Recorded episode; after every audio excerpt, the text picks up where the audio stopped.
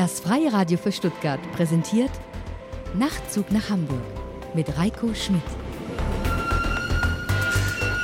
Und da sind wir wieder. Hier ist der Nachtzug nach Hamburg, der Podcast von Reiko Schmidt, die 1828. Ausgabe. Ich freue mich ganz sehr, dass ihr wieder mit dabei seid. Und wofür steht für euch Kuba?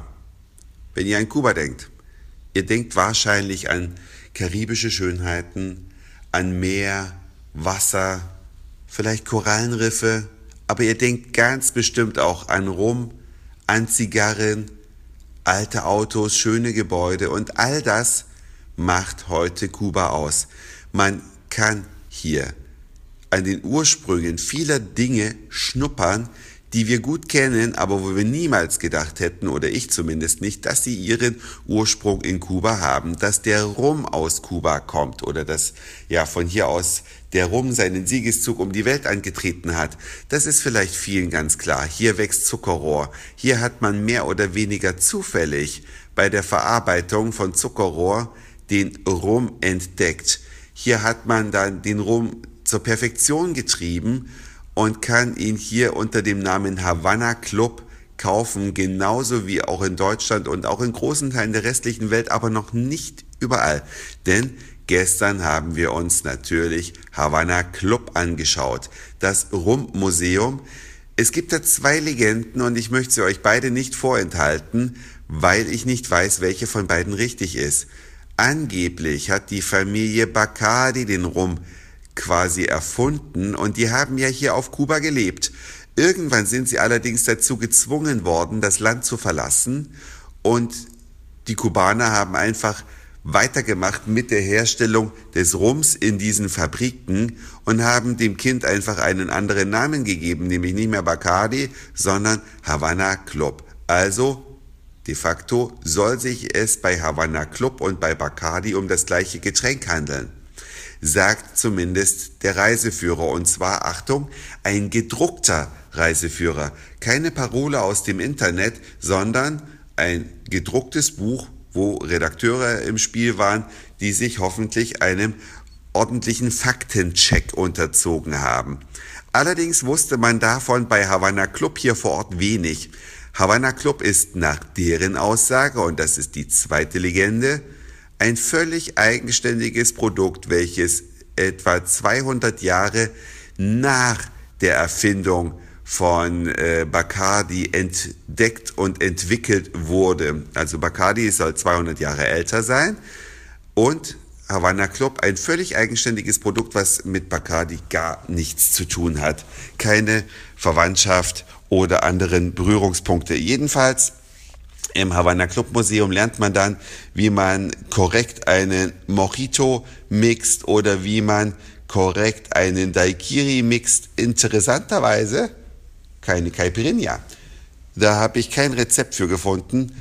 Und äh, ich dachte nämlich immer, und das ist vielleicht einfach meine Unkenntnis, ein Mojito ist letztlich eine Caipirinha mit Minzeblättern. Weit gefehlt ein anderes Getränk. Und Cuba Libre das ist auf jeden Fall ein Getränk, was hier aus Kuba kommt, wie der Name auch natürlich sagt.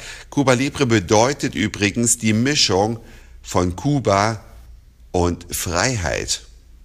Die Freiheit wird symbolisiert durch Amerika, damit der Cola, durch die Cola. Und Kuba, die Kuba-Komponente im Getränk, das ist der Rum. Also Cuba Libre, Mischmasch aus Kuba und Freiheit, die repräsentiert wird durch Cola. Klammer auf, Name könnt ihr euch einen ausdenken, Pepsi oder Coca-Cola. Klammer zu. Und nachdem das äußerst sehenswerte Rum-Museum, was im Reiseführer dargestellt wurde als nicht lohnenswert, äh, nachdem wir das angeschaut hatten, die Produktionsprozesse des Rums kennengelernt hatten, die Geschichte des Rums kennengelernt hatten, konnten wir dann auch noch einen Schluck trinken. Das gab's einfach mit, war mit dem Museumseintritt dabei. Und anschließend dann noch in die Havana Club Bar. Wir saßen also direkt an der Quelle, da wo das Original herkommt, zumindest das Original von Havana Club. Und dann habe ich mir da natürlich einen Mojito gegönnt, der übrigens anders schmeckt als bei uns in Deutschland. Und da ich mal die steile These aufstelle, dass Havana Club an seinem Geburtsort wohl weiß, wie ein, man einen Mojito mixt, müssen etliche deutsche Bartender nochmal einen Lehrgang machen, damit die das Original auch einigermaßen hinkriegen. Im späteren Verlauf des Abends, Zigarren habe ich ausgelassen, als ehemaliger Raucher habe ich einfach viel zu viel Bedenken, dass auch so ein spaßenshalber mal Zug an einer original kubanischen Zigarre mir nichts anhaben kann, ich kenne mich, dann bin ich ganz schnell wieder rückfällig. Deswegen habe ich mir diesen Part ausgespart. Ging es dann noch an den Ort der Erfindung des Daiquiris. Daiquiri, eine Erfindung aus Havanna, eines Bartenders aus Havanna, auch wenn es dazu wieder mehrere Theorien gibt, aber die hier scheint auch laut Wikipedia die tatsächlich zutreffende zu sein. Dieser Daiquiri war mega lecker. Hat mir sogar besser geschmeckt als der Mojito, weil ich bin einfach den deutschen Mojito gewohnt und das Original war dann doch deutlich alkoholhaltiger und viel weniger süß und der Daiquiri hat meine Erwartungen total übertroffen in einer netten Atmosphäre.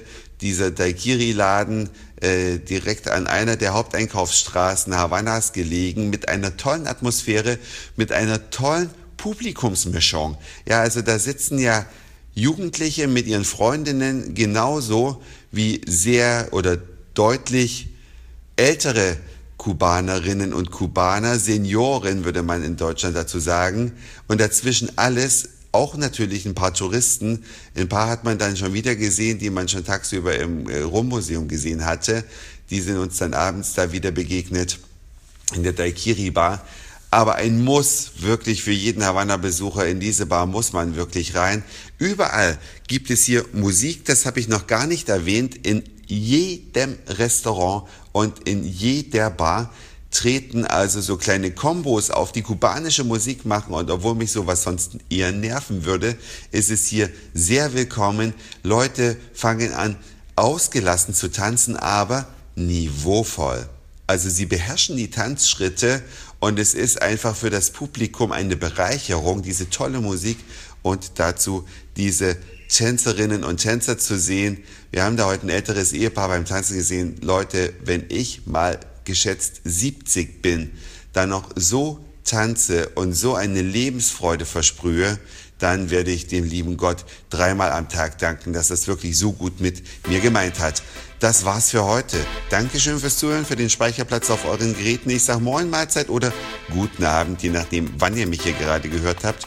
Und vielleicht hören wir uns schon Nachtzug morgen wieder. nach Hamburg. Euer Reiko. Alle Folgen als Podcast. Und mehr auf nachtzugnachhamburg.de.